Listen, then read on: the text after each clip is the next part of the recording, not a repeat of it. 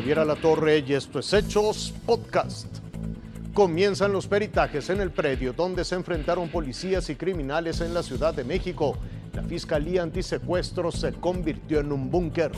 Crecen los reclamos después de la difusión del video que muestra que la policía de Texas no hizo nada para enfrentar al asesino de la primaria de Ubalde comienzan a llegar a México los restos de los paisanos que murieron asfixiados en el tráiler de San Antonio.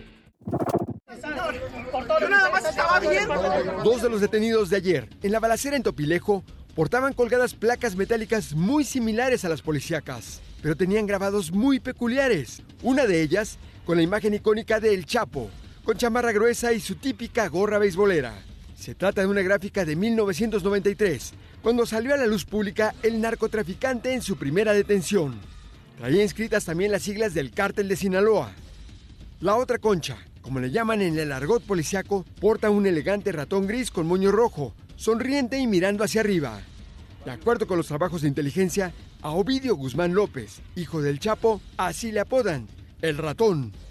Son placas doradas que están bajo resguardo del Ministerio Público de la Fiscalía de Justicia Capitalina. Los primeros indicios de la Policía Capitalina tratan de suponer que esta célula operaba bajo el mando de Ovidio. Trascendió que seis de los 14 detenidos hicieron referencia durante sus interrogatorios que estaban bajo el mando del Chapito.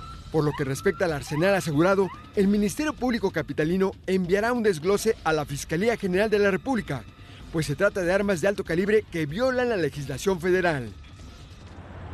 Entre esas piezas aseguradas que por alguna razón no fueron usadas durante la refriega en Topilejo, figuran un fusil antiaéreo Barrett calibre 50 con capacidad para penetrar blindajes. Javier. Usted ha visto ya los momentos angustiosos mientras varias familias de los niños muertos estaban en Washington, D.C., abogando por la reforma a las armas de fuego. La publicación repentina lo único que hizo fue sacar los sentimientos conmocionados, traicionados, devastados de los padres. En Uvalde, el alcalde Don McLaughlin reprendió a los medios por filtrar los videos, pero mucha gente dice que las críticas están equivocadas y mal dirigidas. El hijo de Adam Martínez escapó de la escuela primaria Rob durante el ataque. Él dice que la respuesta policíaca fue una desgracia. Javier, el Centro de Respuesta Rápida del gobierno de Texas dijo recientemente que si los policías hubieran actuado a tiempo y hubiera habido servicios médicos a tiempo, muchas vidas de estos niños se hubieran salvado. Ahora, en cuanto al video en sí, todavía habrá una proyección de este video el próximo domingo como estaba planeado. Muchos de estos padres que están en Washington hoy no sabían que esto ocurriría. Hay otros que sí lo saben en Uvalde, pero que dicen que no tienen ningún interés en volver a ver estas imágenes. Uno a uno, ocho féretros fueron subidos por hombres de traje negro a un avión de la Fuerza Aérea Mexicana en el aeropuerto de San Antonio, Texas.